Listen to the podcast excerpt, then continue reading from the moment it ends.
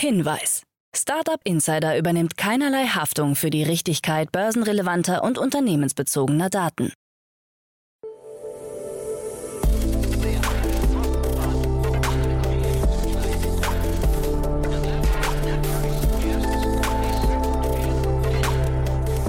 Startup Insider Daily. Morgen Update. Guten Morgen und willkommen zu Startup Insider Daily am Morgen.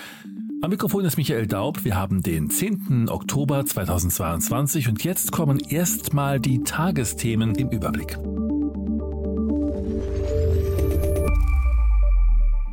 Elon Musk will X als App für alles. 3,2 Milliarden Euro für EU-Fintechs. ZDF-Magazin Royal deckt Verbindung zwischen Russland und Cyberabwehrbehörde auf und Volocopter testet Flugtaxi in Rom. Tagesprogramm. Bei Investments und Exits haben wir heute Stefan Jacquemont, Investmentpartner bei TS Ventures, uns eingeladen.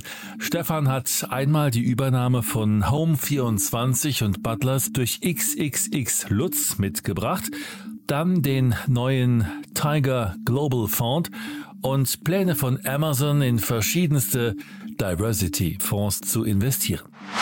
Am Mittag begrüßen wir Finn Hensel, Founder und Managing Director von der Sanity Group, anlässlich einer Series B Finanzierungsrunde in Höhe von 37,6 Millionen Euro.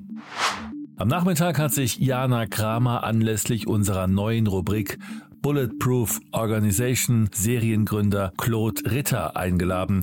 In der ersten Ausgabe sprechen sie über die generellen Organisationsbausteine, die jedes gesunde Unternehmen haben sollte. So viel zum Tagesprogramm. Jetzt geht es weiter mit Anna Dressel und den Nachrichten. Startup Insider Daily. Nachrichten. Volocopter testet Flugtaxi in Rom.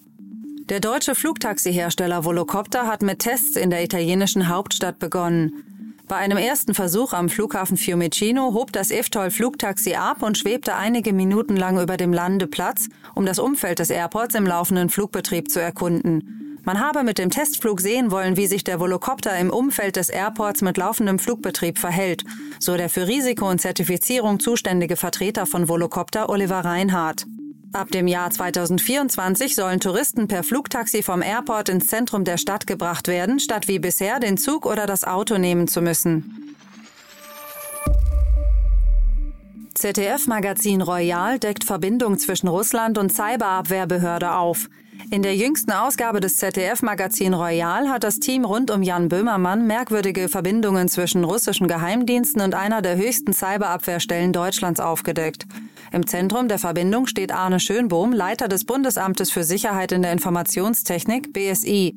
Schönbohm ist auch Mitgründer des Vereins Cybersicherheitsrat Deutschland, einer Lobbying-Organisation, die namensgleich mit einem Beratungsgremium der deutschen Bundesregierung ist. In dem Verein ist neben anderen Unternehmen auch ein Anbieter von Cybersicherheitslösungen für Regierungen namens Protelion vertreten, das unter anderem eine VPN-Software betreibt. Das Unternehmen gehört dem russischen Unternehmen Infotex, dessen Gründer enge Kontakte zum russischen Geheimdienst pflegt und von Wladimir Putin eine Ehrenmedaille bekam. 3,2 Milliarden Euro für EU-Fintechs. Fintechs in Europa haben im dritten Quartal 2022 insgesamt rund 3,2 Milliarden Euro eingesammelt. Dem stehen rund 5 Milliarden Euro im Vorjahresquartal gegenüber, wie aus einer Erhebung von Black Fintech hervorgeht. Die Anzahl der Finanzierungen ist dennoch von zuvor 165 auf 176 gestiegen. Im Vorjahresquartal gab es pro Funding im Durchschnitt 32,8 Millionen Euro. Mittlerweile ist der Wert auf 20,6 Millionen Euro gesunken. Den größten europäischen Fintech-Deal des Quartals gab es beim schwedischen Buy Now Pay Later Anbieter Klarna mit 760 Millionen Euro. Das Gesamtvolumen des in Fintechs investierten Kapitals ist aber nur teilweise aussagekräftig und ist beispielsweise kein Indikator dafür, zu welchen Konditionen Investoren eingestiegen sind. So hatte beispielsweise Klarna in seiner letzten Runde 85 Prozent seines Firmenwerts eingebüßt. Elon Musk will X als App für alles. Nachdem Elon Musk nun doch Twitter übernehmen möchte, hat er den Kauf der Plattform als einen Beschleuniger bei der Entwicklung von X bezeichnet. X soll dabei eine Art App für alles werden. Auf Nachfrage eines Nutzers erläutert er, dass es sich um eine Beschleunigung um drei bis fünf Jahre handeln würde, er sich dabei aber auch irren könnte. X war früher eine Firma, bei der Musk als Mitgründer gilt. Später fusionierte das Unternehmen mit einem Konkurrenten und ist heute als PayPal bekannt. Im Jahr 2017 kaufte Musk die Domain x.com zurück und erklärte damals, die Domain habe für ihn großen sentimentalen Wert. Was bei der App X geplant ist, hat Musk nach wie vor nicht verraten. Spekulationen gehen in die Richtung, dass Musk eine Art westliches WeChat aufbauen könnte, wo Kommunikation mit Unterhaltung, Shopping und Bezahlmöglichkeiten zusammengefasst sind. 7 Milliarden Dollar Verlust bei ByteDance. ByteDance als Betreiber von TikTok hat im Jahr 2021 einen Betriebsverlust von über 7 Milliarden Dollar eingefahren, wie Berichte zeigen. Der Umsatz ist hingegen um 80 Prozent auf 61,7 Milliarden Dollar gestiegen, was wohl an zunehmenden Werbeeinnahmen durch TikTok liegt.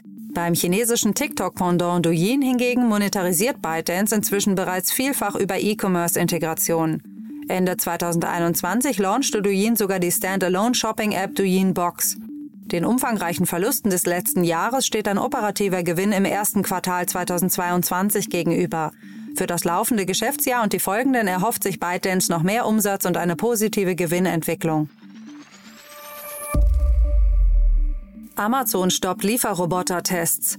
Die von Amazon als Scout-Projekt im Jahr 2019 in mehreren US-Bundesstaaten eingeführten Lieferroboter-Tests werden nicht mehr fortgeführt. Berichten nach sind die rund 400 Mitarbeiter darüber informiert worden, dass das Team aufgelöst wird.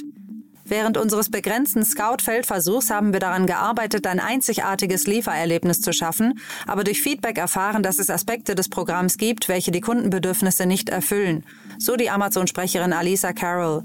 Sie gab auch an, dass das Scout-Programm nicht zur Gänze gestoppt, sondern lediglich schlanker gemacht werde. Es gebe außerdem immer noch ein Team, das sich Scout verschrieben habe. Dass es keine weiteren Tests dieser Art mehr geben wird, hat der Konzern aber bestätigt. Das Programm soll nun neu aufgestellt werden, wie es heißt. Firmen sind gegen bewaffneten Roboter. Bekannte Roboterhersteller wie das zu Hyundai gehörende Boston Dynamics haben sich in einem offenen Brief an die Branche gewandt, um einen möglichen bewaffneten Einsatz ihrer Roboter in der Zukunft zu verhindern. Wie es bei jeder neuen Technologie passiert, die neue Möglichkeiten bietet, birgt auch das Aufkommen fortschrittlicher mobiler Roboter die Möglichkeit des Missbrauchs, heißt es in dem gemeinsamen Brief der insgesamt sechs Unternehmen. Unseriöse Personen könnten die Roboter nutzen, um Bürgerrechte zu verletzen oder andere zu bedrohen, zu verletzen oder einzuschüchtern. Dadurch entstünden neue Risiken und ernste ethische Fragen bei der Nutzung von Robotern und die Unternehmen versprechen, ihre Allzweckroboter nicht als Waffe einzusetzen und andere nicht dabei zu unterstützen. Neben Boston Dynamics haben Agility Robotics, Anybotics, ClearPath Robotics, Open Robotics und Unitree Robotics den Brief unterzeichnet. Tesla liefert ersten Semi-Trucks für Pepsi. Tesla-Chef Elon Musk zufolge wird Pepsi als Vorbesteller ab dem 1. Dezember 2022 erste Semi-Trucks erhalten. Mit der Produktion ist demnach begonnen worden, nachdem der Elektro-LKW erstmals 2017 angekündigt worden war. Damals warb man dann auch damit, dass Pepsi rund 100 Exemplare des Semi-Trucks vorbestellt habe.